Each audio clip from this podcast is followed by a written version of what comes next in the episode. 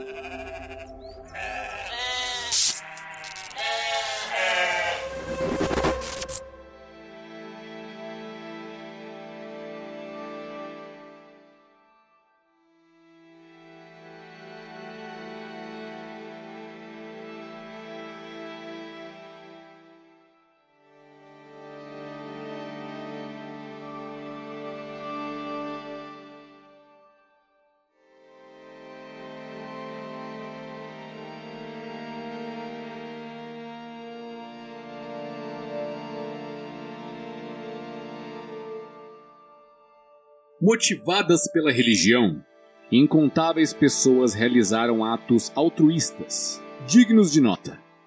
Mas também motivadas pela religião, pessoas causaram males atrozes e deixaram cicatrizes ainda abertas. Religiões são utilizadas como baliza moral, fonte de bons ensinamentos para aqueles que a professam. Mas religião também é utilizada como forma de controle social. É através de comunidades religiosas que pessoas se conectam, criam redes, laços firmes e duradouros. Mas também é em centros religiosos que encontramos pessoas corruptas, que instrumentalizam instituições, distorcem discursos para ganhos pessoais. Para uns, estilo de vida, para outros, ficção. Reler, revisitar, retomar, relegere, religião. E está no ar, ovelhas elétricas.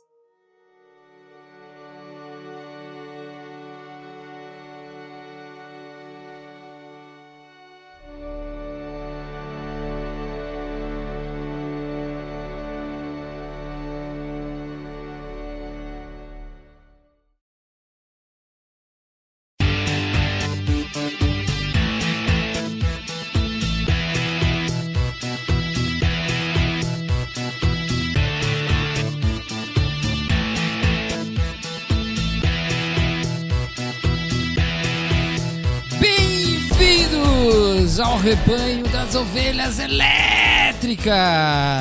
Eu sou o Cacau Marques e nessa gravação comigo está ele, o sacerdote da podosfera, Erlan Tostes. E aí, Erlan?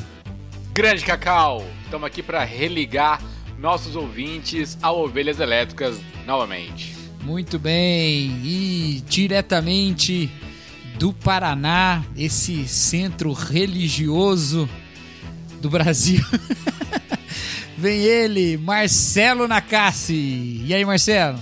E aí, Cacau? E aí, brasileiros, brasileiras e alienígenas de todo o mundo? É, eu sou Marcelo Nakassi, tudo bem com vocês? E eu estou cansado de ritos. Hoje, como vocês já perceberam, porque vocês já leram o título desse episódio, nós vamos falar sobre religiões da ficção de novo.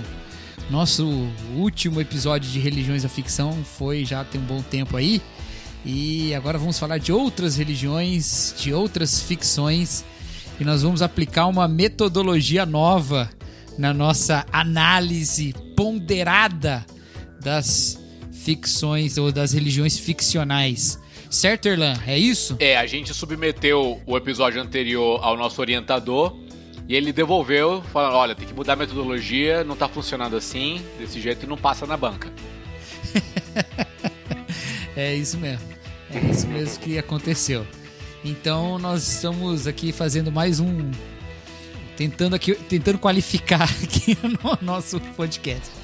Certo? Mas antes nós temos alguns recados. Sigam-nos nas nossas redes sociais. Siga-nos no Twitter, arroba Ovelhas Elétrica.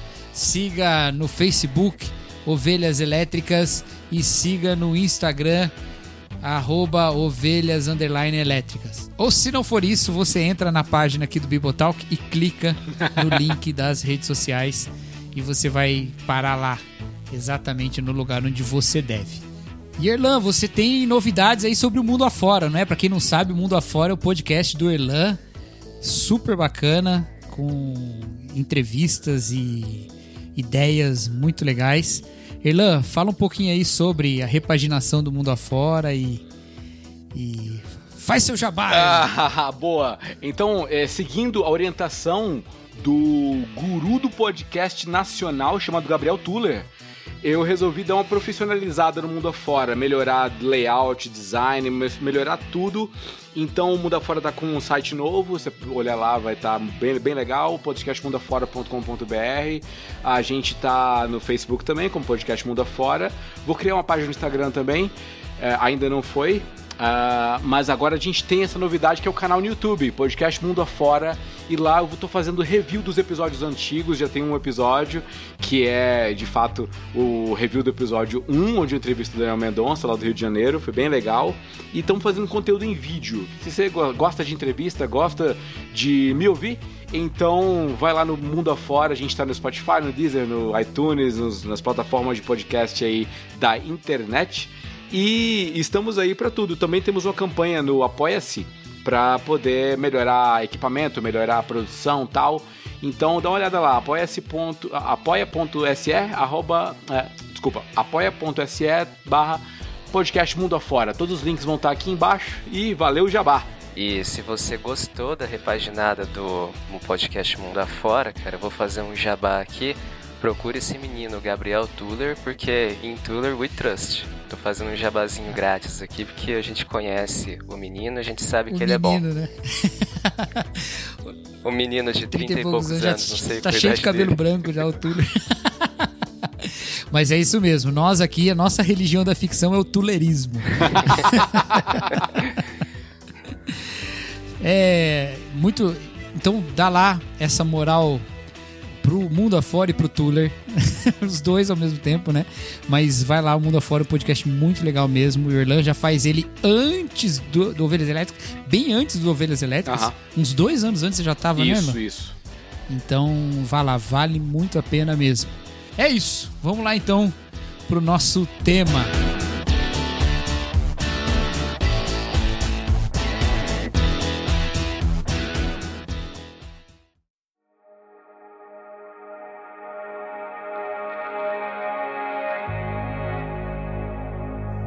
Nós pensamos nesse tema da outra vez para nós falarmos sobre religiões da ficção, porque religião faz parte de vários universos ficcionais aí. E nós vamos é, de vez em quando voltar a esse tema trazendo religiões novas e debatendo. Mas no nosso último episódio de religiões da ficção, que foi o primeiro, nós simplesmente comentamos sobre elas e não tínhamos um método de analisá-las. E agora nós resolvemos estabelecer um método de comparação. Nós vamos fazer um exercício de religiões comparadas, mas são religiões que não são reais, né? Então, de mentiras comparadas. Então nós vamos aplicar. Nós vamos falar de uma religião da ficção aqui e nós vamos buscar se nas ficções que as apresentam nós temos elementos suficientes para encontrarmos nela alguns elementos da nossa religião, no caso, religião cristã. Por exemplo, o que essa ficção nos fala sobre a criação de tudo, né, a cosmogonia dessa religião, o que ela nos fala sobre a noção de pecado, né, ou de é, moralidade, de transgressão nessa religião, qual é a noção de redenção que ela tem, qual é a noção de escatologia ou de esperança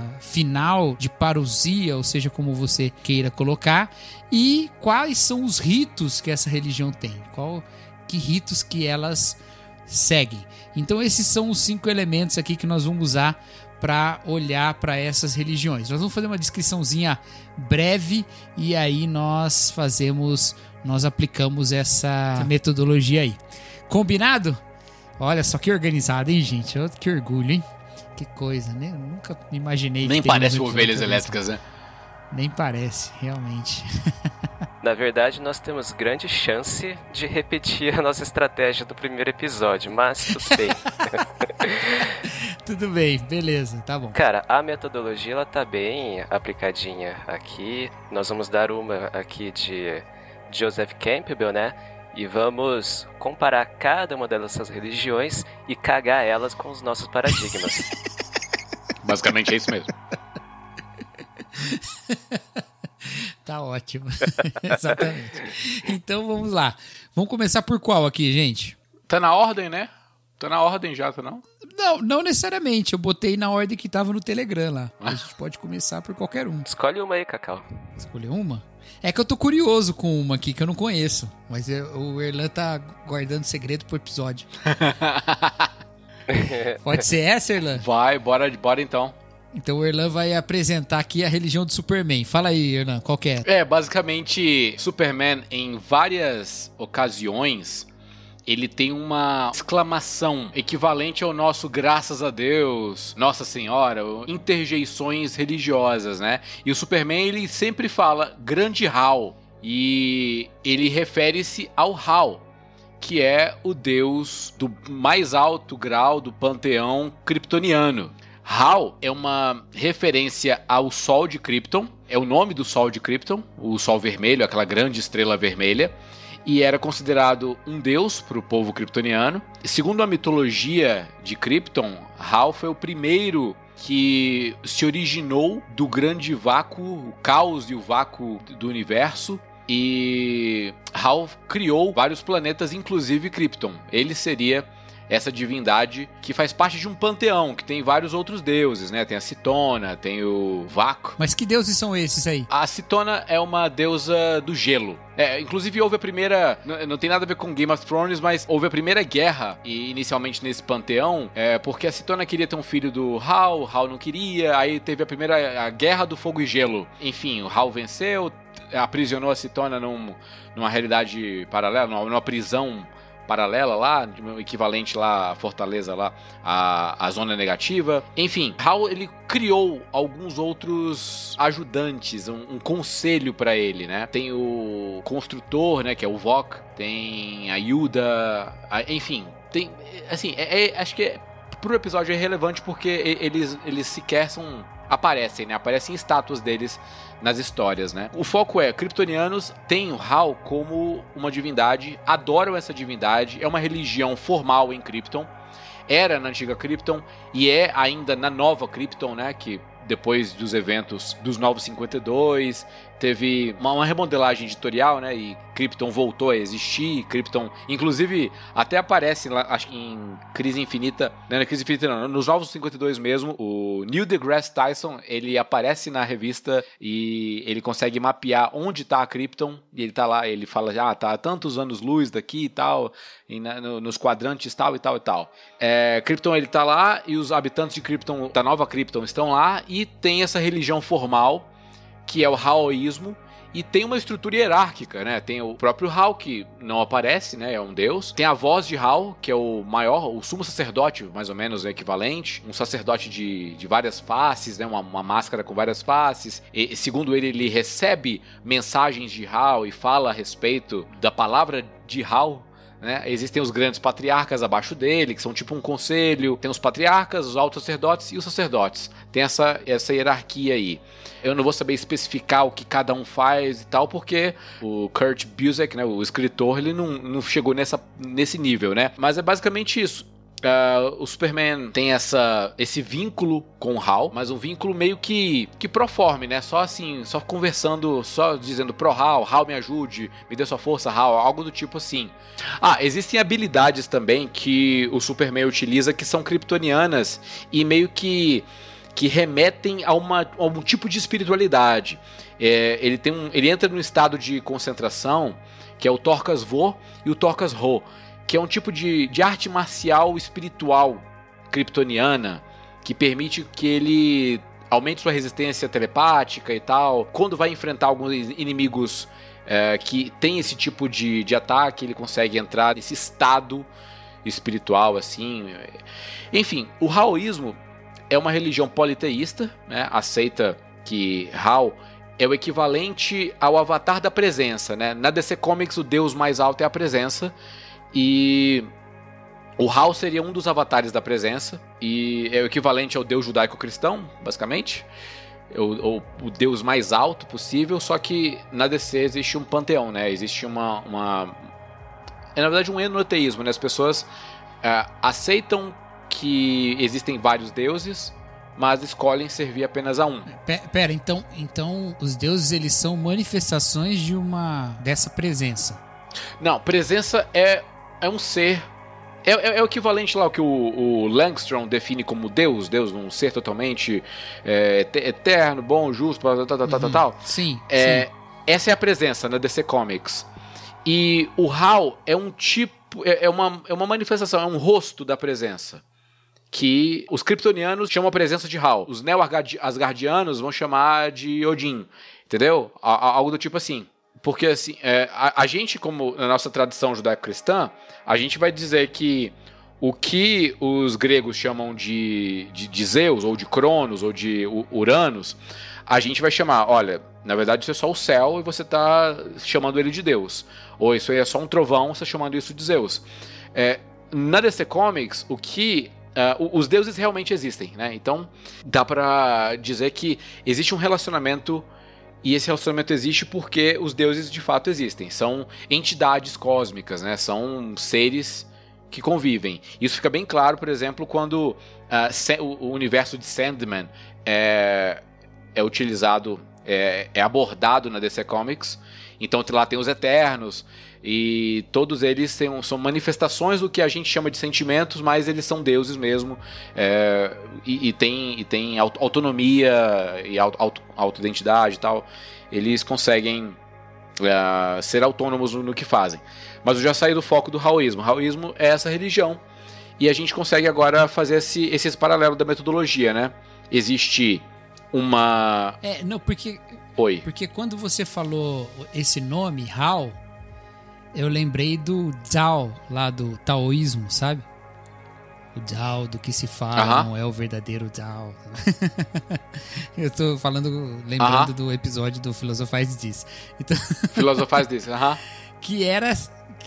Mas que lembrava muito mais essa questão aí dessa dessa presença do que de um deus pessoal, né? No caso aí o Hao é um deus pessoal, né? Uma... É, eu lembrei mais do da religião egípcia, né? Que tem o Amon-Ra. Que era o sol, né? Que eu Verdade. acho que é, é. O, é, que o avatar dele acho que é a representação do sol. E eles são antropomórficos também. Me pareceu bastante também. Antropozoomórficos. Parte humana e parte animal. É, antropozoomórficos, isso. É, então vamos lá. Então, você já falou da cosmogonia, né, Erlan? É, tem a cosmogonia, como foi criado, como apareceu. Ele se parece bastante com o, o conceito lá do, do Bor, na mitologia nórdica, de que ele aparece do nada. É, existia. Acho que tem, tem aquele. É, existia uma, uma geleira e ela foi lambida por uma, por uma vaca ou algo do tipo. Eu não lembro direito agora, na mitologia nórdica. E Bor é descongelado. Ele simplesmente era eterno, mas ele estava congelado num gelo que também era eterno. E o, o Hal, ele aparece do nada também. Ele estava no, no vácuo, no vazio, no caos do universo. E ele aparece do nada. Foi o primeiro a emergir. Aí depois veio a Citona e tal. Enfim, mas o, o Hal é o, é o, primeiro mais poderoso e ele é equivalente ao deus do fogo ou do sol, da luz. Né? E, e dele descende a casa El. Pelo menos Bom, é difícil falar sobre isso na, na, na, DC Comics porque tem um reboot a cada, sei lá, a cada 10 anos muda tudo na DC Comics. Mas uh, em algum. Em, algum, em algumas runs, né, em algumas.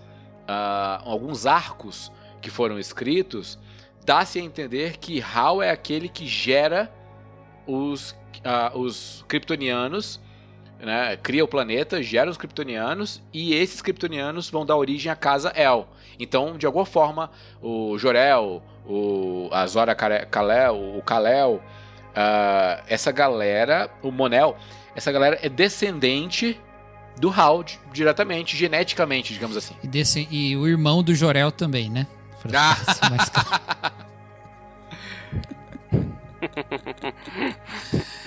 Legal, então tá aí. Tem, tem, a cosmogonia e teogonia no caso aí, né? Já vieram os dois juntos, né? Como é que surgiu Deus, Isso. teogonia, né? Como é que surgiu o mundo, cosmogonia. É, e tem alguma noção de, de queda, pecado, transgressão nessa religião raoísta? Não, não, na verdade não. não tem, o conceito de pecado não tem. Ah, aliás, eu, se eu não estiver enganado, tem uma revista onde aparece um equivalente a, a uma figura satânica lá. É, é, foi, um, foi um ser criado por, por Hal, vamos me falhar a memória aqui agora qual foi, que ele, ele se rebela e ele dá origem a vários seres equivalentes a demônios que vão travar uma guerra, mas isso é só, é só citado, né? Não é mostrado em revista, né? É, é como se fosse um sacerdote contando para alguém sobre essa, esse conceito de queda na, no Haoísmo. Mas é, é, é, muito, é muito superficial, não dá pra abordar. E, e, a galera não, não comete pecado contra Hal, não pede perdão pra Hal, não tem esse tipo de necessidade de redenção, entendeu? Inclusive, o próprio Jorel vai. Em, é, é difícil porque, como são vários autores que escrevem ao longo, sei lá, de quase 80 anos de Superman, então vários autores vão falar coisas diferentes. Então o Jorel vai dizer, em determinado momento, que a, a religião de Krypton é a ciência. E isso parece bastante com com a, a, leitura que o, o, Zack Snyder fez lá no filme do, do Homem de Aço, né? O, o Jorel também, é, quando, sei lá, acho que naquele último filho de Krypton. Não, o, o, último deus de Krypton, do Superman, o Jorel fala pro Superman que Hal é o deus da, da luz, da, do calor, do fogo e da vida. Algo do tipo. Então também não tem, não tem. Se não tem queda, não tem uma redenção também, né? Alguma esperança escatológica? Também não, né? Porque o planeta é destruído, né? Esperança. se eles tinham, eles tiveram uma frustração escatológica. ah, tem uma curiosidade a respeito disso. Tem uma graphic novel do universo do Sandman onde o Hal aparece e ele tá conversando com um dos Eternos, que é o Desespero. E, ele, e o Desespero fala assim para ele, né? Ah, não seria legal se uh, em algum momento, no, daqui a bilhões de anos, se, sei lá, se tivesse uma explosão no, no, no seu planeta e um único indivíduo sobrevivesse, olha que coisa mais poética seria, seria uma, uma obra de arte, se ele uma única forma de vida escapasse disso e ele, por exemplo, por conta disso, em um novo mundo, teria algo para se lamentar, teria algo para se desesperar, né? Como o desespero está falando isso com ele, ele meio que se auto-cita, né? E, e, isso ocorre bilhões de anos antes de Krypton explodir. Então dá a entender que o Hal comprou a ideia e ele mesmo explodiu o planeta, entendeu? que malandrinho. Mas de certa forma, nesse, nesse sentido, o super-homem é, né, o Superman aí, ele é a ele é a concretização da esperança dos kryptonianos, né? Sim. Inclusive, ele é um novo homem, né? Um Ubermensch, né? Porque ele, numa outra realidade, num outro plano, que no caso é um outro planeta, que não é plano, mas é um outro planeta, que ele, ele se manifesta numa plenitude de todos os atributos, não só dos atributos dos poderes que ele tem, mas ele também é um, um ícone de justiça, de retidão, né? Sim, exatamente. Ele foi criado para ser isso, né? Um repositório de atributos bons dentro de um, de um único ser. Então a gente pode falar que o super-homem, de certa forma, é, o, é a nova Jerusalém de Krypton. é. Super-homem é a idealização do homem perfeito, né? Daqui da, da Terra e, e também parece que é a esperança é, do escolhido lá de Krypton, né? Então, pelo jeito. É, é, é, ele, o super-homem é uma figura crística, né? Uma, uma figura messiânica. Isso. Agora eu tenho uma pergunta, então, porque, tipo, pelo que eu entendo, o super-homem ele foi criado é, de acordo com os preceitos cristãos, né? Inclusive a religião cristã existe, me parece, na, na DC. Então, como que ele resolve ou não resolve esse conflito em, entre a criação cristã dele e essa religião do Hal. Você sabe, Erlan, conhece alguma coisa sobre isso? Cara, o, os Kent são metodistas. É, eles, eles vão à igreja e tal. Isso. E em, em Smallville, eles iam, iam lá. O Superman cresceu é, indo à igreja metodista, né? Então ele sabe sobre teologia wesleyana. Mas Uh, a galera no, nos quadrinhos não tá muito preocupada em coerência, entendeu? Em, poxa, e agora? Como é que eu vou fazer pra administrar? Porque ou foi criado de uma forma ou foi de outra. Ou, ou existe uh, um Deus que criou aqui. Na verdade, acho que dá, dá até pra ir por esse caminho, de que uh, o Deus judaico-cristão, é, Yahvé, ele é o criador da Terra. E a galera da Terra adora ele. Ou pelo menos boa parte da Terra adora ele. Agora, em Krypton, quem criou foi o Hal, sacou? Algo do tipo assim. Dá pra fazer essa, essa harmonização de teologias. É, legal. E qual que é o rito deles lá? Faltou a gente falar do rito. Existe toda uma estrutura hierárquica no Raoísmo, só que ela não é muito abordada, ela é só citada. Então não dá para dizer que o sacerdote faz isso, o patriarca faz aquilo, qual que é a função de cada um, como que eles se relacionam com Hal, não dá para falar isso. É, ele, é, é, bem nominal, é bem assim, ah, Hal faz tal coisa, e a voz de Hal ah, fala a respeito do que, que ele quer. Uh, é diferentemente no cristianismo, como que tem uma palavra revelada e já fechada, né, digamos assim, uh, que é a Bíblia. Então a gente vai, consulta ela, ou então a gente ora para ele. É, não encontro no, na literatura que eu li, né, no, nos quadrinhos que eu li, um tipo de relacionamento de oração e de devoção. Parece-me muito mais uh, com, com relacionamentos que os gregos tinham com suas divindades.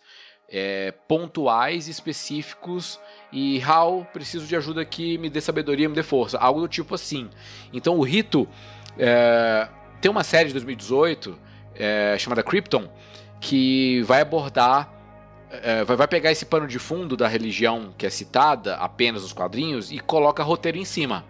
Então eles vão elaborar melhor, tem lá todo tipo de ritual. Eu não cheguei a assistir, mas eu vi os clipes e, e, e fica a recomendação aí. Ou não, né? Porque às vezes ele é muito ruim. É da sci-fi, da sci-fi só faz bomba. É isso. Tá bom aí, ó. Raoísmo pra vocês. E é, eu gostei dessa interpretação escatológica do próprio Superman, cara. De certa forma, ele é o, o novo povo kryptoniano que sobrevive ao apocalipse num num reino de justiça, que é ele mesmo. num reino do amanhã. olha aí, olha a referência. Olha a referência, olha a referência. É. Muito bem. E, e, e assim, para não perder o costume, citando uma obra que eu não li. Muito bem. Vamos lá então.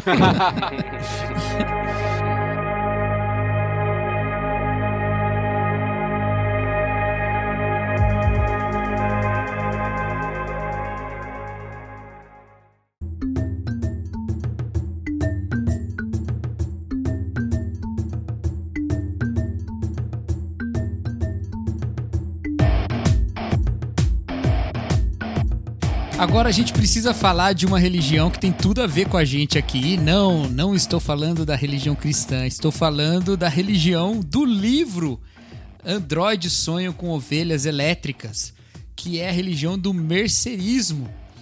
Ela não está presente nas adaptações cinematográficas, que é o, os Blade Runners, né? Nem no Blade Runner original, nem no Blade Runner novo, o último que saiu. Ela não aparece, mas ela tem um papel muito importante dentro do livro do Philip K. Dick. É, como os nossos dois outros participantes aqui não leram esse livro, então eu vou falar aqui um pouquinho dessa religião. O mercerismo, na verdade, é uma religião assim. É, como é que eu posso dizer? Tecnológica, né? As pessoas. É, existe o mito de Wilbur Mercy. Mercer, Mercer, não Mercy, apesar de que acho que tem a ver com Mercy, misericórdia, que é a história dessa pessoa aí, esse Wilbur Mercer, e as pessoas se conectam nessa a essa religião através de um device chamado caixa de empatia.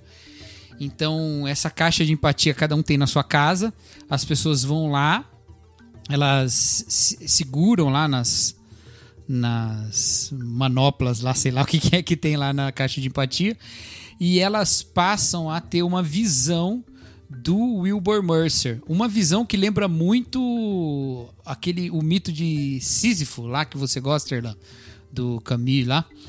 Lembra muito isso, porque é a eles têm a visão desse homem já é, debilitado, fraco, idoso até de certa forma, eu acho que ele era idoso, sim, que é o Wilbur Mercer, que está subindo uma montanha. E ele vai subindo essa montanha e você se conecta a ele, né? De certa forma, você tá junto dele, você se torna um com ele quando você segura lá nas coisas da caixa de empatia. E aí você se vê subindo essa montanha junto com ele. E conforme ele vai subindo, ele começa a ser alvejado com pedras, com tudo que pode para feri-lo. E você sente essas dores em você mesmo através da caixa de empatia. E ao sentir essas dores, você é, se conecta à dor do Wilbur Mercer, junto com todas as outras pessoas que estão naquele momento também conectadas com ele.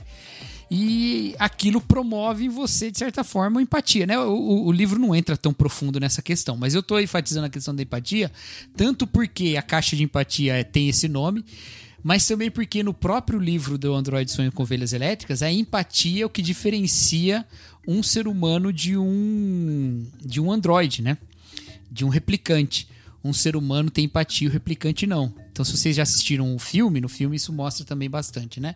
No Blade Runner, eles fazem lá o teste que mostra se a pessoa tem ou não tem empatia, né? Pelas, pelas as histórias que são contadas lá, as, as, propostas de narrativa que são feitas lá. Então tem as cenas, né, tão tão famosas lá, tem a cena lá do início que o cara tá sendo tenta é, ele mata na verdade o, o Blade Runner, né, e sai correndo, né? E tem a cena também da Rachel lá, que ela é submetida ao teste e tal. Esse, o filme vocês viram, né? Vocês sabem. Então, se o teste for camp quer medir a empatia para saber se é um replicante ou uma pessoa, a caixa de empatia, de certa forma, ela faz você se humanizar ao exercitar a sua empatia, que é esse sofrer junto do Wilbur Mercer. Mas curioso é que o Wilbur Mercer não é um ser humano, na verdade, não é? Ele é só uma, é, ele é uma um avatar, né? Eletrônico, inclusive. E é, ao exercitar essa empatia ali, as pessoas participam, elas se sentem mais humanas de certa forma, mas ao deixar de estar conectado com a caixa de empatia, ela fica ainda mais vazia, né? E ela recorre ainda mais a essa a esse mecanismo para lidar com, com essa própria perda de, de sentido de humanidade que ela tem, né? Porque, por um lado, você tem isso, por outro lado, você tem uma sociedade altamente farmacológica também, que está sempre tomando remédio para ficar. É, conseguir lidar com a vida, né? E com essa perda de, de, de sentido da humanidade e tal. Então é mais ou menos isso, é uma religião mais ou menos assim. Ela não tem cosmogonia porque ela não não criou nada, né? Na verdade, ela tem ela surge de dentro dessa sociedade. Ninguém é, toma o Wilbur Mercer como um deus que criou todas as coisas, um ser super poderoso, nada. Ele só é esse ser em que elas se conectam para se sentir mais humana. Mas acho que tem. dá para pensar assim, de certa forma. Um rito com certeza tem, que é esse rito de sentir-se empático com o Wilbur Mercer. E dá para pensar de certa forma numa numa transgressão, né, que seria justamente essa falta de empatia, né, de não sentir essa dor, de não estar unido no sofrimento com os outros e tal, e, e essa, isso seria de alguma forma uma des, desumanização pecaminosa, assim, de, algum, de alguma maneira, né? E a esperança de que o Wilbur Mercer chega no topo da montanha, né? Toda vez que eles conectam, eles têm essa vontade de que por algum motivo, por alguma força, por alguma oração, ele chega até lá e, e chega perto, mas nunca chega, né? Ele cai antes e ao cair, as pessoas sentem-se empáticas com esse sofrimento, com essa dor toda que ele tem, né? É mais ou menos isso, assim, o, mercerismo, mas é muito muito interessante o jeito que ele se conecta com o resto da história, né? Ele não é um detalhe, né? Até no, no final do livro, não vou dar spoiler aqui, mas o, o Decker ele tem uma uma experiência da qual o Wilbur Mercer faz parte como como uma das reflexões dele, sabe? E só que no filme eles preferiram tirar. O que não faz o filme ser ruim. O filme é maravilhoso, eu amo. Os dois filmes eu amo, inclusive. É, mas é uma outra história. Fica sendo uma outra história completamente diferente. Um dos motivos é porque não tem essa esse elemento aí religioso, de certa forma, no, no filme. É, então, Cacau, a questão do rito é quando as pessoas se conectam né, a essa caixa de empatia, então elas conseguem se sentir um com, esse, com o Mercer. Né? Essa é a questão do rito.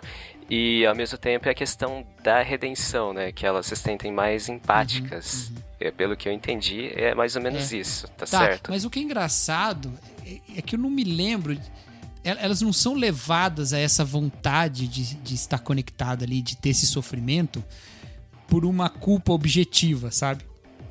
Eu fiz isso aqui de errado, então eu preciso ir lá pagar o meu pecado. Não, é. É só, acho que a culpa de uma existência desumanizada, assim, sabe? Esse vazio existencial mesmo. Elas são levadas a isso. É igual a música do do Nine Inch Nails lá. É, eu me cortei hoje para saber se eu ainda conseguia sentir, né? I hurt myself today. Lembra dessa música? É, então, Sim. é mais ou menos isso. As pessoas vão lá para elas se cortarem para ver se elas sentem alguma coisa diante desse vazio existencial no qual elas estão, né? E, e eu acho que o centro desse livro é esse jogo de empatia mesmo, porque você tem. É, o que diferencia o ser humano do replicante é que ele tem empatia ao mesmo tempo desenvolve-se uns seres humanos que têm empatia pelos, pelos replicantes e replicantes que repetidamente demonstram serem capazes de terem empatia. E aí as linhas do que é ser humano vão se apagando de certa forma, sabe? E o mercerismo dá esse sentido de humanidade de novo. Não, peraí, quem nós somos? Nós somos, né? À, medida que o ser humano recria-se a si mesmo, ele perde a noção de que ele é, porque ele perde a noção de origem. Né? Qual a minha diferença para o outro ali? Nenhuma, mas eu que fiz o outro. E agora, né?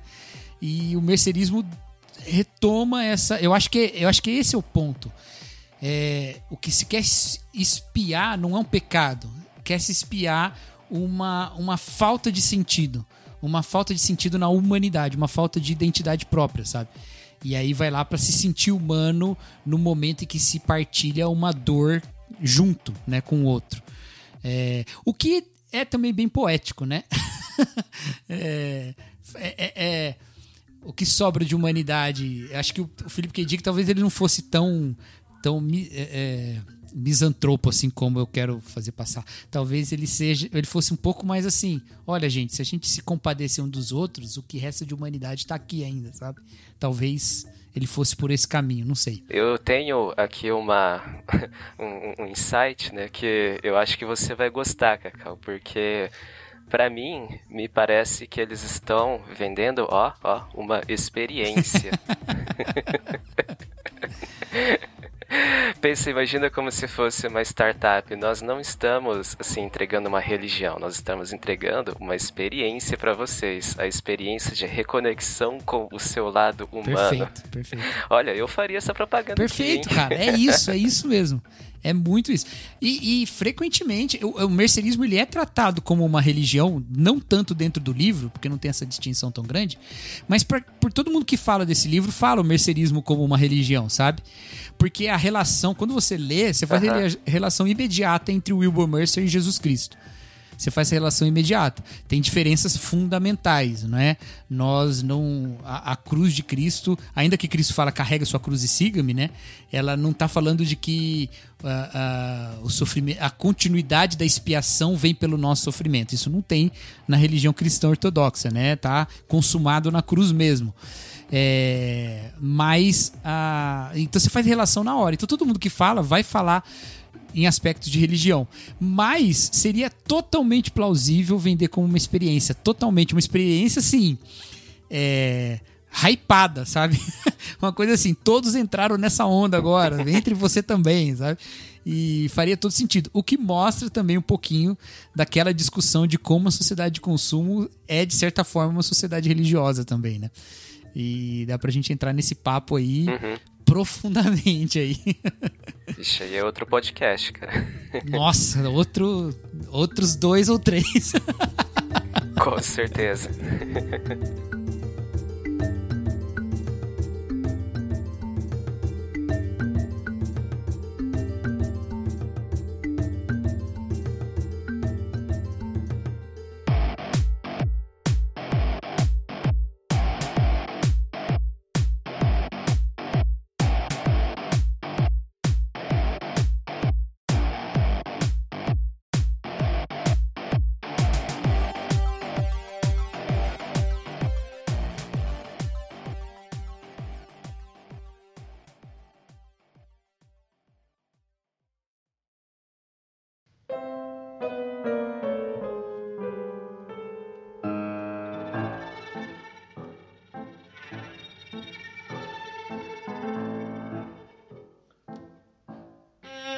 agora vamos caminhar para um outro autor.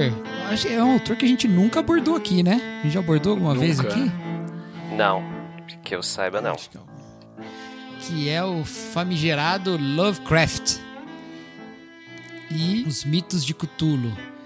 Fala aí, Marcelo. Apresenta aí pra nós. É, muito bem, então. H- o H.P. Lovecraft, né, que é o Howard Philip Lovecraft, ele é um autor é, americano e ele é conhecido mesmo, né, por esses mitos de Cthulhu. Cthulhu é, pode chamar do jeito que você quiser, porque não tem uma tradução certa, não tem uma dicção certa de como é. Mas é, os mitos de Cthulhu eles aparecem é, nos compilados da, das, dos contos que ele, escreve, que ele escreveu. É, e diz muito, assim, pra mim, diz muito sobre a personalidade do Lovecraft, né? Ele era um ateu, tinha uma personalidade ateia, então, é, nesses mitos de Cthulhu, é, ele quis expressar muito sobre o que era a, a insignificância do homem em relação às coisas caóticas do universo. Mas vamos para os mitos de Cthulhu mesmo, né? Os mitos de Cthulhu, é, a primeira apari- aparição que tiveram foi no conto de 1926, que é O Chamado de Cthulhu, que na verdade é a obra mais é, conhecida do H.P. Lovecraft. E ela fala so- basicamente um relato sobre é, rituais e aparições em relação a uma criatura de, de feições cefalópodes, né?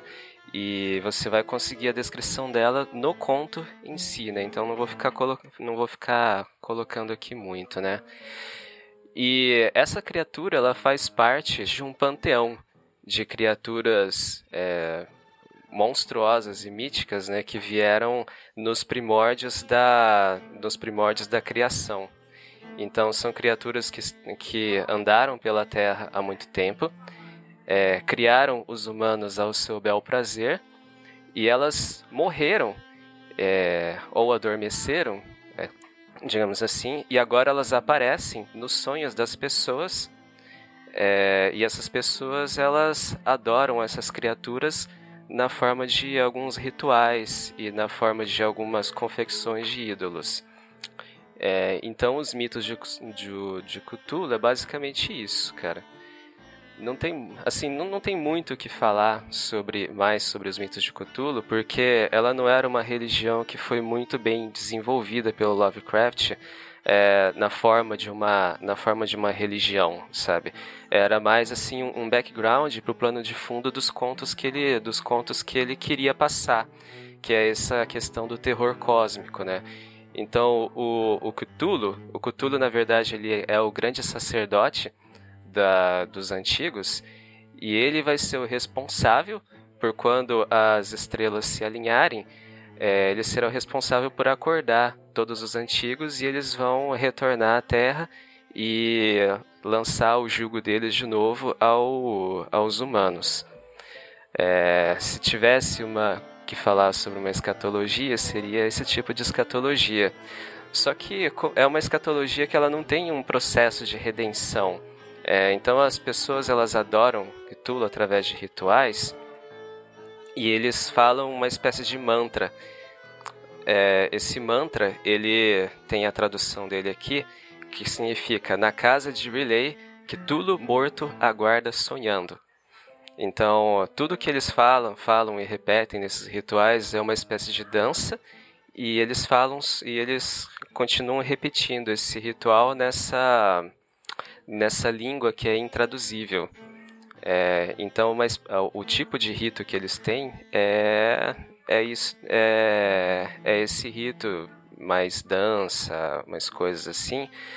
Mas também diz muito sobre o, o, o tipo de assim o tipo de, de visão que o Lovecraft tinha sobre os rituais da dos indígenas e, das, e dos selvagens que ele chamava na época. Mas essa, essa escatologia aí, esse, os deuses antigos lançarem ah, o jugo sobre os humanos, é, no caso, é, é, tipo condenar, submeter os seres humanos a eles de novo. Isso. Porque o, o, o que acontece? Como na, como na cosmogonia do Lovecraft os deuses são totalmente indiferentes aos seres humanos, é, tudo que eles querem, na verdade, dos humanos é essa espécie de adoração e servidão.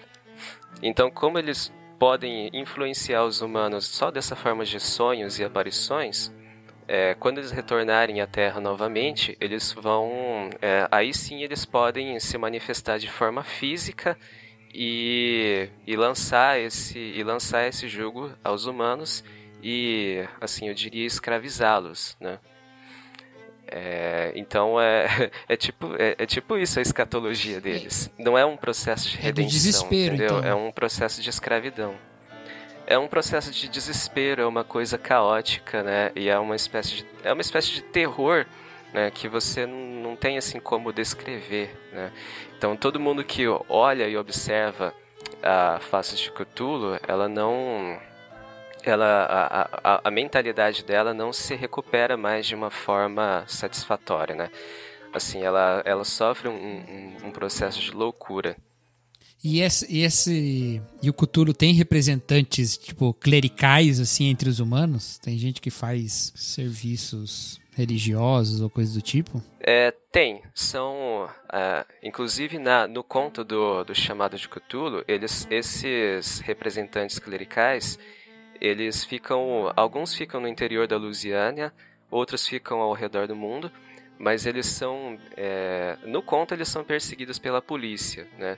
E eles e assim e é assim que eles descrevem como são os rituais deles e como eles fazem e, e como eles fazem a, as danças, etc, né? Mas assim, é, existe, né, uma uma questão sacerdotal, mas na mitologia em si, o, os antigos eles não, não interagem diretamente, só interagem através de sonhos. Só existiu uma criatura que é uma, uma espécie de comunicação entre os humanos e o, os antigos, que é, que é uma criatura chamada Nyarlathotep. Só que essa criatura é uma criatura que ela é extremamente cruel com, os, é, com quem chega perto dela e com os humanos, né? É, então, os ritos de adoração a essa criatura já são mais grotescos e sinistros. Mas, assim, em questão sacerdotal, é, para mim, o que ele entendia como essa, essa adoração a Cthulhu era algo semelhante às religiões mais. É, as religiões da, dos, da, dos indígenas, dos aborígenes, é, esse tipo de religião que muitas vezes era, era sofria preconceitos, né? Porque como do jeito que ele descreve no ritual, na no chamado de Cthulhu, era como se fossem rituais voodoos. Porque na região da Louisiana tinha, é, ainda tem né, muita, muita influência da religião voodoo. E, e, então ele se aproveitou desse background, desse plano de fundo e também do mistério que existe por trás da, da religião voodoo para. Por isso que ele está sendo cancelado? Eu não, não, sabia muito não que ele estava sendo cancelado. Explica isso aí pra mim. Ah, tem. Vixe, tá mó debate aí. Lovecraft é, é praticamente um Monteiro Lobato americano agora.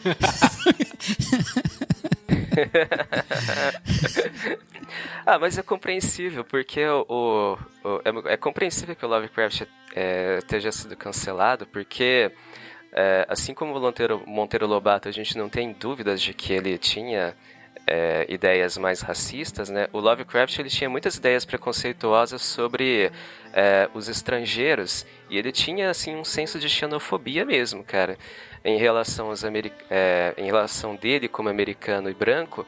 É, ele descrevia a, as pessoas que são de, que, que eram de origem latina e, e, e negras, né, de uma forma muito negativa. Então esse cancelamento, né, ele é mais ele é justificado de certa forma, né? Mas isso não, não faz com que a obra dele seja mais ou menos relevante na questão cultural. É. É, o que, então, a, a treta é mais ou menos por causa disso mesmo, né? O que eu tô falando aqui é, a, é da, fonte, da própria fonte né, do Lovecraft, mas muita gente já é, desenvolveu um pouco mais os mitos de Cthulhu, né? E ele segue mais ou menos por pernas próprias. Então você tem hoje RPGs, é, você tem jogos de videogame, tem séries, né? Ah, aquele livro que a gente tem do Necromicon, ele é uma invenção, ele é uma invenção do, do Lovecraft. Então, assim, a, a a obra, né? A obra do, do chamado de Cthulhu, ela tem os seus limites, né? Mas, assim, as, ramificações que elas, que elas tiveram, elas são ilimitadas. É, inclusive você tem até algumas influências dos mitos de Cthulhu na própria obra do Conan o Bárbaro, porque o, o autor, né, o autor do Conan, que era o Robert E. Howard, era muito amigo do Lovecraft. Inclusive isso foi uma das razões do Lovecraft ter desistido de algum tratamento médico depois da morte do, do Howard. Porque se você vê o Howard morreu em 36 e o Lovecraft em 37, então as, a amizade deles era muito forte e isso certamente influenciou é, nessa cosmogonia tanto de um quanto do outro. Hum. Talvez o, o, talvez o Cru, né, que é a, a, religião que a gente falou na no outro episódio, na parte 1, é. um, isso, no outro episódio, essa questão da crueldade, da natureza do cru tem alguma coisa relacionada à, à indiferença e à crueldade que tem na, na questão caótica dos mitos de Cthulhu. Eu tenho uma pergunta, Marcelo, para você. É, qual a relação dessas divindades com a própria existência do universo? Eles deram origem ou eles são parte desse universo também? Eles são criaturas tipo assim, predador, sabe? ou eles são os os de alguma maneira os criadores também ou há entre eles o criador do universo? Como é que é essa, essa questão aí? É, olha, eu não entrei a fundo na, nas obras do Lovecraft, né? Eu, te, eu li alguns contos, né? Mas pelo que eu sei, essas criaturas elas estão relacionadas à própria criação do universo. É, e às vezes elas são relacionadas à própria manifestação da natureza em si. É, então elas são como uma espécie talvez de metáfora, né, é, para essa questão criadora e caótica do universo. Porque, como se você tem uma, uma ideia. Assim, me parece ser uma tradução do que, do que uma mente ateia poderia personificar numa, num mito em si, né? Então essas criaturas me parecem ser uma representação do que é o caos do universo. Então, tipo, a, a, a, a, insignificância do ser humano, né, diante do universo, ela também é uma metáfora para essa para essa grandiosidade que é a, a, a, força cria, a força criadora do universo. E isso reflete tudo, ao, e isso reflete é, ao redor da obra. É, respondi a sua pergunta? Sim. Uhum. Faz todo sentido também com essa ideia primitivista dele, né? Da, da religião, né? Porque é, em muitas dessas religiões né, mais digamos assim, mais tradicionais, né? E que tocam é, organizações sociais mais tribais e tal. É, as divindades estão muito misturadas com as questões da natureza também. E a, as catástrofes naturais são fúria da, da natureza. Né? Agora, se você pensa num universo ateísta em que, em que ou numa mentalidade ateísta a respeito de universo em que a sua toda a sua existência está por um fio o tempo todo, uma vez que pode passar um meteoro aqui e levar a gente embora, né? é, não é difícil de pensar que as forças da natureza, se elas são mesmo personificadas em divindades, são divindades cruéis, né? Porque a natureza está querendo matar a gente mesmo o tempo todo, né? literariamente é muito interessante, porque uhum. de certa forma remonta aquele conflito do homem com a natureza que é super tradicional na literatura, né? Mas ele faz isso de uma maneira repaginada. Sim, sim. Inclusive ele, ele, ele usa né, alguns nomes né, também da assim da, própria das próprias mitologias, né? Um dos deuses que é o, o Dagon, né? Ele, ele era né, uma figura babilônica uhum. também. O, o, o, Dagon ele tá ah, na Bíblia é também, né? Como em forma é um de deus filisteu. De Quando roubaram a arca da aliança, o Dagon isso, ficou. A arca, ficou. A arca quebra o quebra Dagon. O Dagon isso. é, isso aí. Pedra, papel e tesoura. Pedra, papel, madeira, né? madeira banhada a ouro.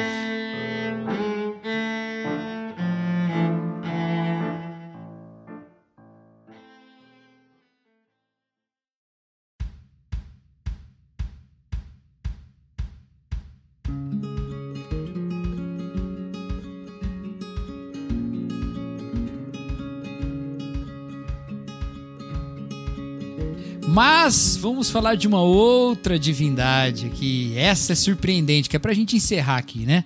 Já falamos de bastante coisa aqui, outras vão ficar para depois.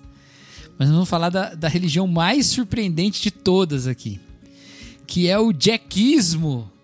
Essa expressão cunhada pelo único Erlan Tostes. Erlan, o que, que é o jackismo? Cara, é, vou ter que dar um, um, spoiler alert aí pra galera que tá ouvindo, porque vamos falar sobre This Is Us, a série da Amazon Prime.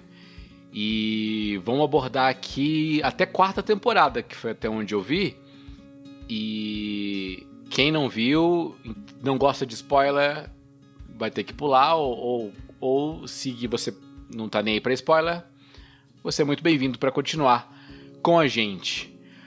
O que eu, eu, tenho, eu tenho uma teoria a respeito de This Is Us e pode não ser muito popular. Eu sei que vai ter uma galera nos comentários, eu espero que tenha, uh, enchendo meu saco, falando que eu tô viajando, que nada a ver. Se isso acontecer, provavelmente você é um seguidor do jackismo.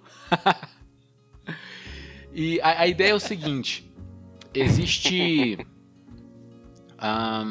existe uma forma de religião construída em This Is Us que não é, é a da religião mainstream, né? Você não tem lá uma, uma, uma, galera que é, que é cristã, nem muçulmana, nem budista, nem nada. O, na, na, verdade, religião é, é, muito. é sempre muito superficial a forma como, como ocorre lá. É, a galera. Acho que foi. A família do Jack foi à igreja uma vez. O Randall foi à igreja com a, com a, com a Beth uma vez também. Depois ele foi sozinho uma vez. Enfim, igreja é lugar, é lugar para velório, basicamente, em This Is Us. Mas o foco não é esse. O foco é que existe uma religião criada na família Pearson em torno da figura do Jack. Os seus, os seus familiares, né, a Rebecca, a Kate, o Kevin e o Randall, inclusive até o, o, Miguel, né? Que entra mais ou menos como um, um integrante é, meio que postiço. O Miguel é, é, é ele, é, ele é o anti-Jack, ele é o anticristo, é. que vem depois tomar o lugar do... e seduzir a noiva do cordeiro. Mas olha só, o pessoal da família Gente. ora pro Jack. Isso acontece mais de uma vez. A Kate no nascimento de seu filho, é, que ele nasce prematuro, né? Que por sinal, assim como nas religiões uh, mesopotâmicas, ela uh, coloca o nome do, do filho nomeando como o seu Deus, assim, sei lá, é, Natanael. Tem o El porque El é a divindade. É, Abdinego. É, exatamente. Exatamente. Servo, servo de nego, né? é, exatamente. Jack é colocado como o, o, o, o, o, primo, o primogênito não, mas a, o primeiro filho macho, né? é colocado em um nome em homenagem ao Jack. E quando ele tá com a sua vida em risco, o que acontece? A Kate ora pro Jack. Ela fala: Pai, olha só, já começa com um pai nosso, né? Pai, se você, você tá me ouvindo, eu não, eu não peço nada, não peço nada para mim, eu não peço nada porque simplesmente é, intervenha no caso do meu filho, intervenha meu filho, não deixe ele morrer. Ela faz uma oração sincera pro, pro Jack, para que ele intervisse. É, o pessoal se esforça também para honrar sua memória. O Kevin ora pro Jack é, quando ele tá lá na situação complicada da vida dele e tal. É, depois do filme, ele vai lá para aquela árvore que é um, um santuário, um altar, que o próprio Randall levou o, o, o pai biológico dele para conhecer também o Jack. A, o Kevin ora pro, pro Jack com medo de ter decepcionado, com medo de não estar tá honrando o suficiente a memória do Jack, com medo de desapontá-lo. Então existe toda essa essa esse messianismo, né? Então o o, o, o Jack, as cinzas dele estão na casa da Kate. Uh, então tem o, a, Kate evita qualquer coisa por muito tempo, né? Que remeta ao Jack, porque a memória da perda dói muito. Então, a, a forma como eles trataram o luto é, um, é, é quase que uma religião pra, da, da família. Eles celebram, assim como a gente celebra Natal, que remete ao nascimento do nosso do, do Cristo, do Deus encarnado, eles celebram o Dia de Ação de Graças, que é uma, um feriado para a família que remete a uma coisa que o Jack fez, onde eles colocam o chapéu do Jack como se fossem sacerdotes representando o Deus da família. É, tem, tem o Super Bowl da Tem da o Kate. Super Bowl ritual É um de assistir também. sozinho, assistir sozinho não, porque ela tá com o Jack, ela tá com as cinzas do Jack. Isso é o meu corpo, ele poderia Esse é falar. o... Que é.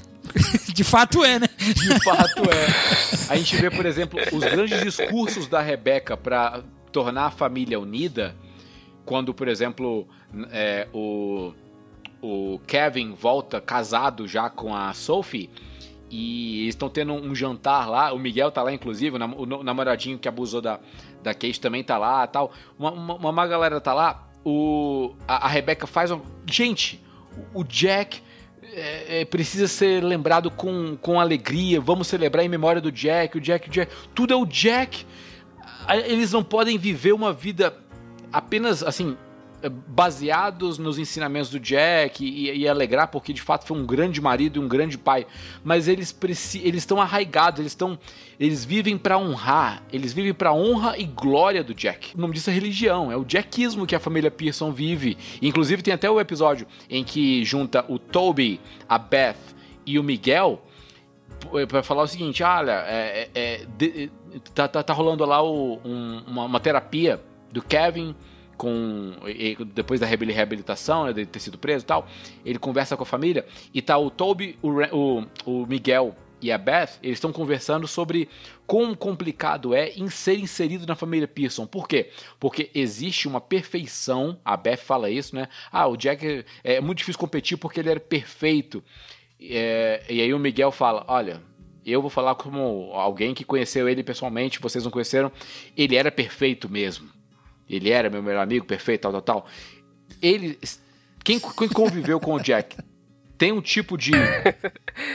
Achei que ia ter um plot twist. Não, não tem. Pois é, já pensou? Não, ele não era perfeito, não. A, a gente que assistiu a série, a gente vê. o Jack não era Rebeca, perfeito. eu te amo. Rebeca, eu te amo, mas eu nunca serei como seu ex. Ah. Nossa, que declaração maravilhosa.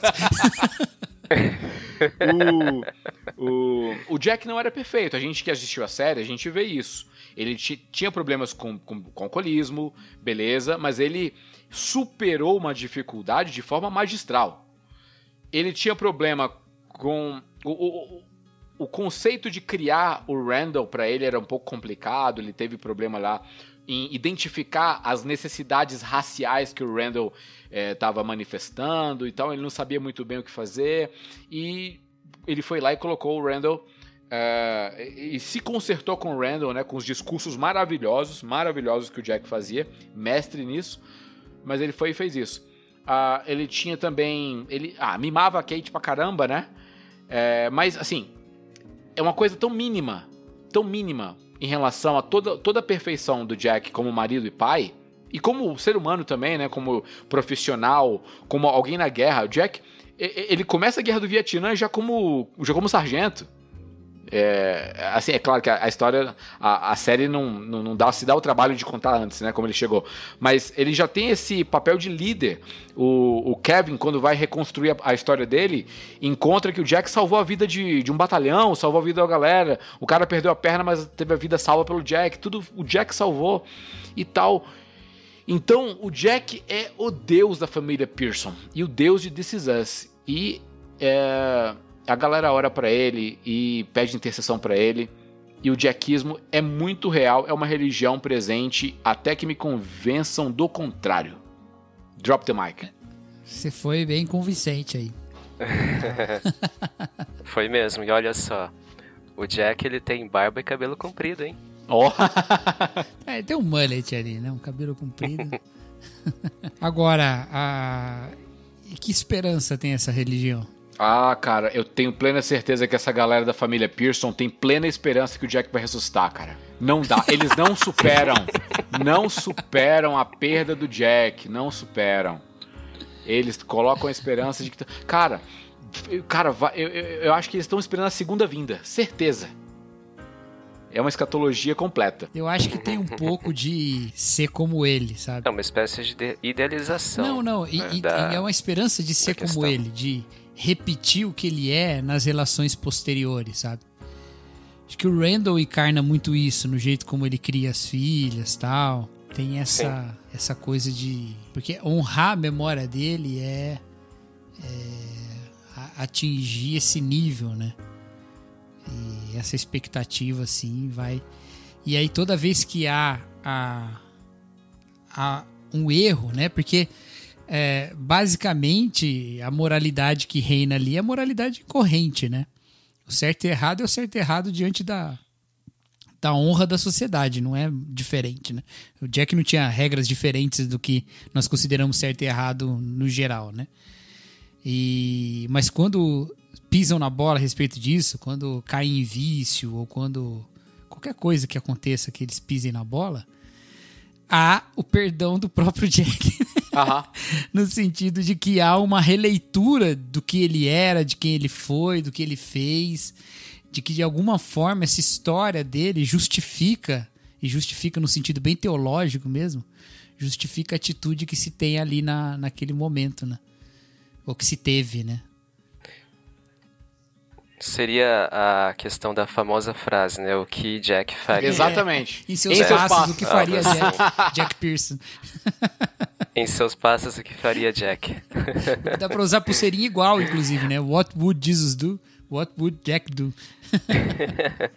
Mas isso tem muito a ver, eu acho, com a, com a questão da, da superação do luto, né? Eu não sou um psicólogo que nem a Carol, né? A, a Carol que assistiu também This Is Us, mas pra mim me parece que é uma espécie de luto, né? Que, assim, não aquele luto de...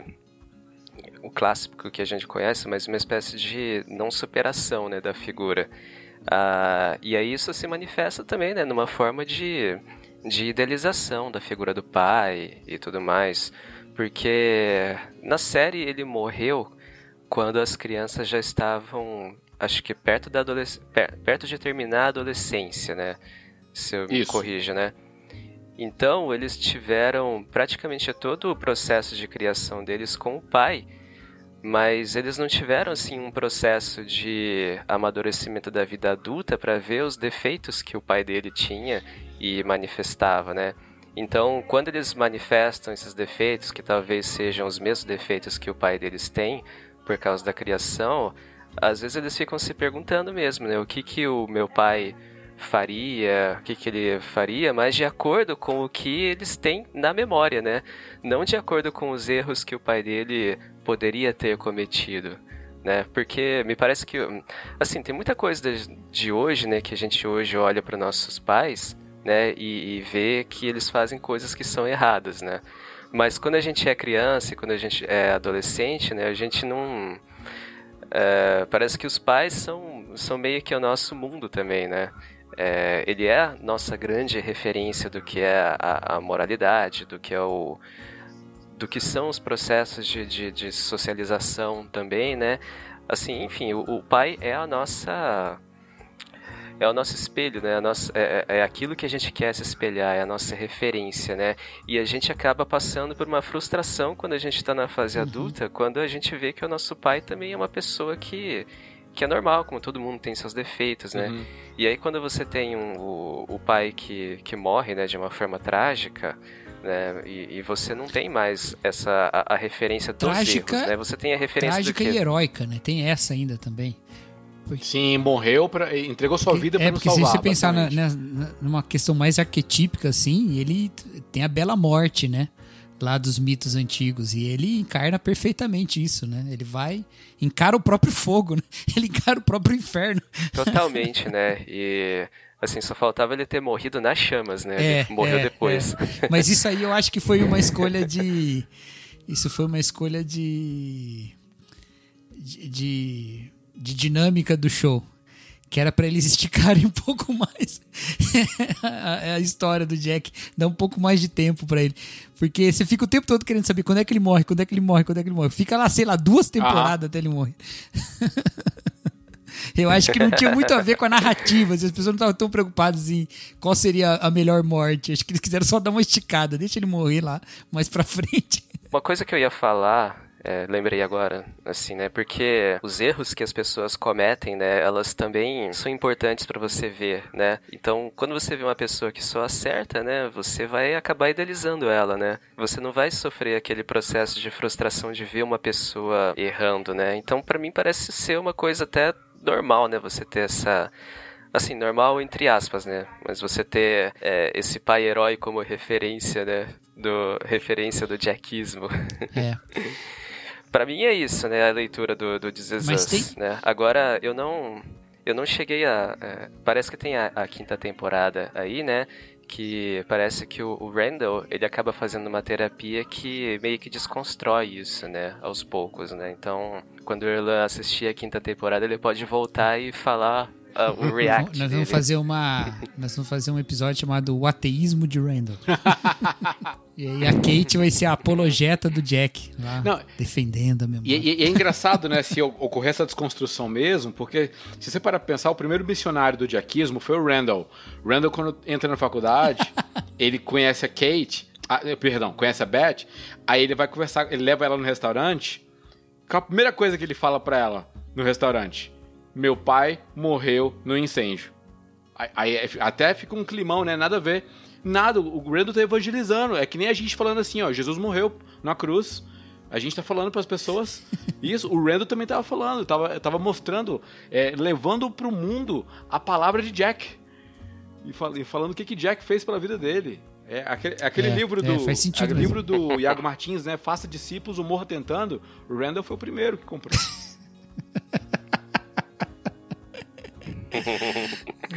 é, você está sendo bem convincente até aí.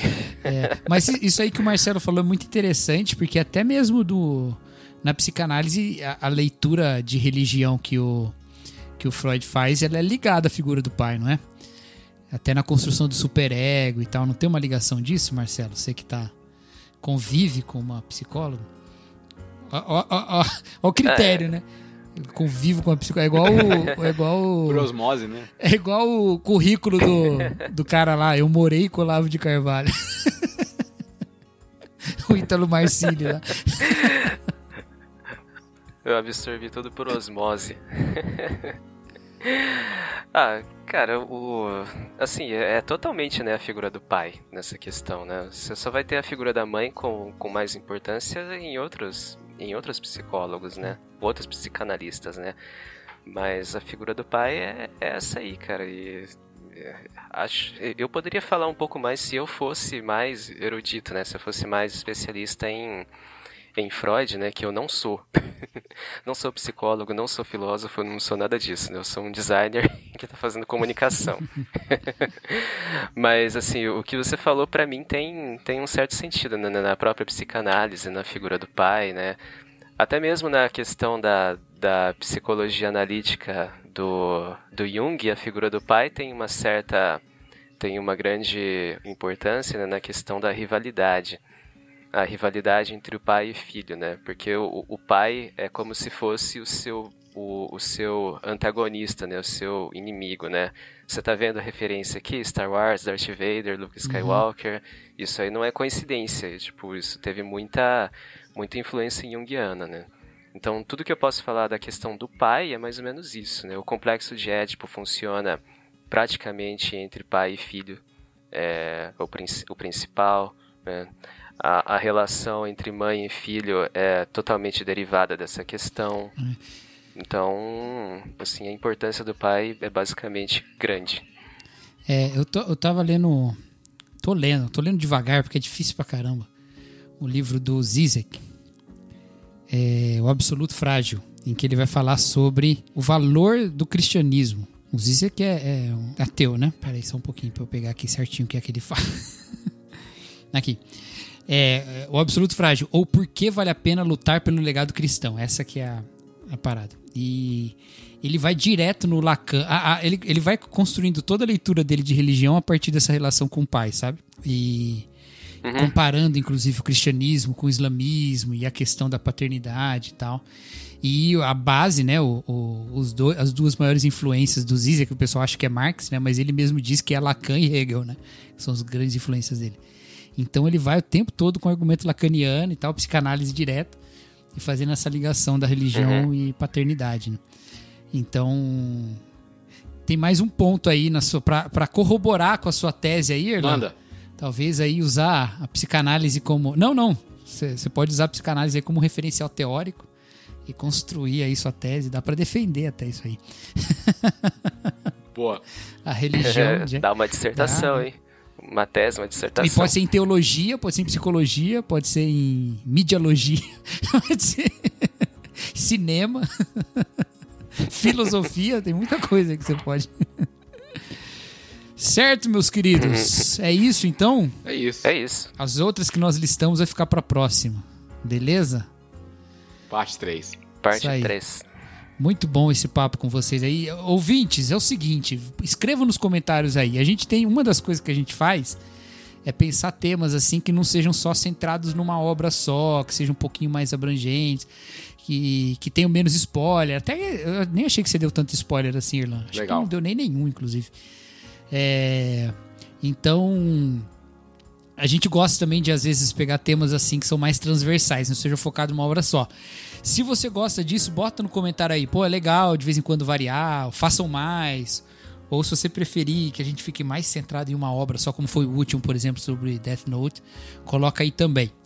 Certo? Não garanto que nós vamos corresponder, mas faça aí, é como oração para o Jack. Se funcionar, pode ter sido ele, pode não ter sido. e fiquem ligados também na, na nossa página no Instagram, que vez ou outra sempre tem algum tipo de interação lá. A gente coloca perguntas, coloca conteúdo lá também. E é bem legal ver o, a interação dos ouvintes com a gente por meio do Instagram. Isso aí, muito bom. Certo, galera? Então, até a próxima. Um abraço. Tchau. Falou. Abraço. Tchau.